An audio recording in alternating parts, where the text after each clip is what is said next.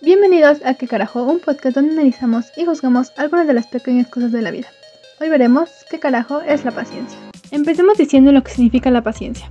Según nuestro confiable diccionario de la Real Academia, es la capacidad de padecer o soportar algo sin alterarse, o la facultad de saber esperar cuando algo se desea mucho. Regularmente usamos esta palabra en forma de virtud, siendo que una persona paciente es una buena persona. Yo considero que como todo, es mal en exceso. ¿Hasta qué punto estamos dispuestos a soportar algo que no nos gusta sin alterarnos? ¿O por cuánto tiempo podemos esperar para obtener algo que deseamos? Por ejemplo, el trabajar todos los días en un trabajo que no nos gusta, solo para poder pagar un departamento. En este ejemplo, la paciencia tendría que ejercerse durante varios años. Realmente es imposible que en ningún punto nos enteremos, nos cansemos y que ya no queramos continuar. ¿Pero eso está mal?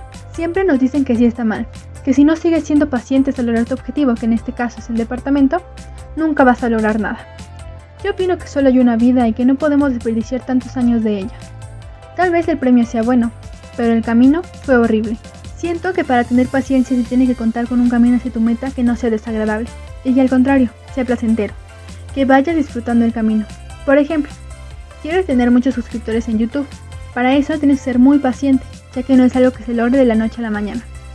Pero puedes disfrutar del camino, de realizar los videos, de recibir tus primeros comentarios, de ir creciendo poco a poco.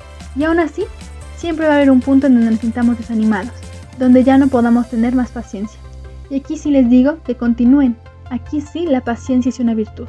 En conclusión, podemos decir que la paciencia es poder mantenernos en un camino hacia una meta. Pero para que pueda ser una virtud, ese camino no tiene que ser oscuro y horrible. Ya sé que el podcast de qué carajo, si les gustó, compártanos y síganos. Nos escuchamos en el próximo.